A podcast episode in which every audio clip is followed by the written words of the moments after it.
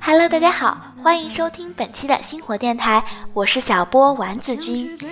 离考研越来越近了，今天我想和大家分享一些关于考研的励志故事，以此来激励大家，最最后冲刺，加油！去年考研成绩出来那天，我的好朋友刘青发了一条没有配图的朋友圈：“胜败乃兵家常事，大侠请重新来过。”他今年大四，这是他第一次考研失败。比起很多二战、三战却仍旧失败的人来说，他算是压力没那么大的了。他已经决定好要再战一年，所以语气也比大部分人轻松一些。但是发完这条朋友圈那一夜，他就失眠了。那天凌晨三点多，他突然跟我说，一想到要再一次经历考研，他就睡不着了。可我不甘心啊！我们去采访了七位已经读研的朋友，考研很多时候并不是那么大起大落的励志故事。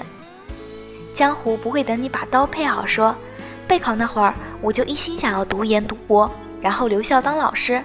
可是真的读研了，才发现学术并不只是一个说说而已的事情。硕士的毕业论文还不算那么难搞，可可已经可以折腾到大半条人命了。如果你对学术没有这么大热情，那么读博对你来说将会是一场没有尽头的折磨。就算考得上，也是很难顺利毕业的。那就只好继续找工作了，然后才发现，不管是本科生还是研究生，所面临的处境都是一样：一边赶论文，一边校招，一遍又一遍的竞争，失落、被拒绝，情绪崩溃。早三年、晚三年都一样，江湖永远不会把等你把刀配好。三战是一条不归路，我是三战才考上北大的，我就说说三战的事情，因为考名校真的是一条不归路。第一年考的时候，你要是没有考上，不管是你自己还是身边其他人都会觉得很正常，毕竟北大哪有那么容易考上。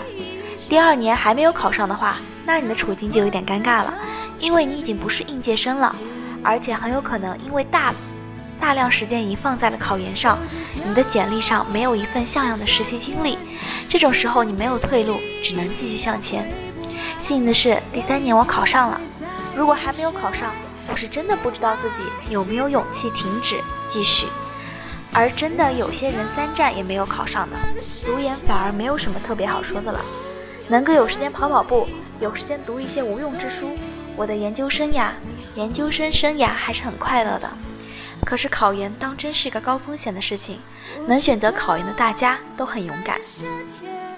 考研只是我来北京的方式，对我来说，考研不是为了缓解就业压力。也不是为了追求学术，而单纯的想要为自己赢得一个来北京的机会。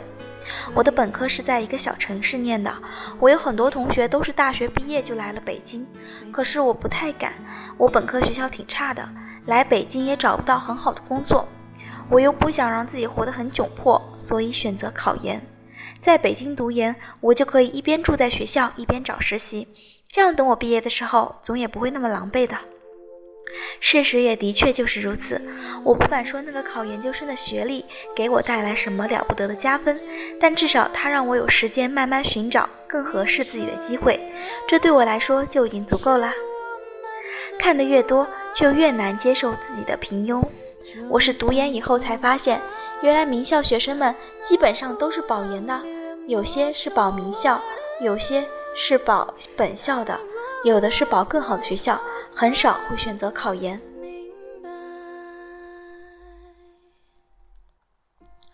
因为考研风险太大了，战线持续要将近一年时间，你可能会因此错过秋招、春招，最后还有可能考不上。这是我的研究生时同学和我讲的，只有没有成功保研又没有找到好工作的，他们才选择考研。我是这个时候才发现。原来对我们来说是救命稻草的事情，对其他人来说可能是下下之选。那大概是我头一次发现我们之间的差距，而读研就是一个再次确认差距的过程。如果当初没有来北京，如果没有读研，我可能从我这个城市小大学毕业，回家找一份还不错的工作，现在过着晚饭后一家人牵狗散步的工作。可当你越是看过更多厉害的人、更广阔的世界之后，你就越难以接受自己的平庸。我不知道这是不是一件好事，我真的不知道。考研很苦，但认输更苦。不夸张的来说，考研改变了我的命运。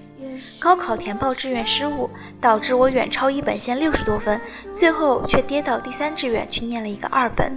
当时就决定要考研，但其实如果当时能狠下心来复读一年，或许更好。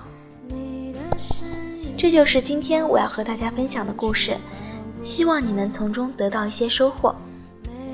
本期的星火电台就到这里，我是主播丸子君，我们下期再见。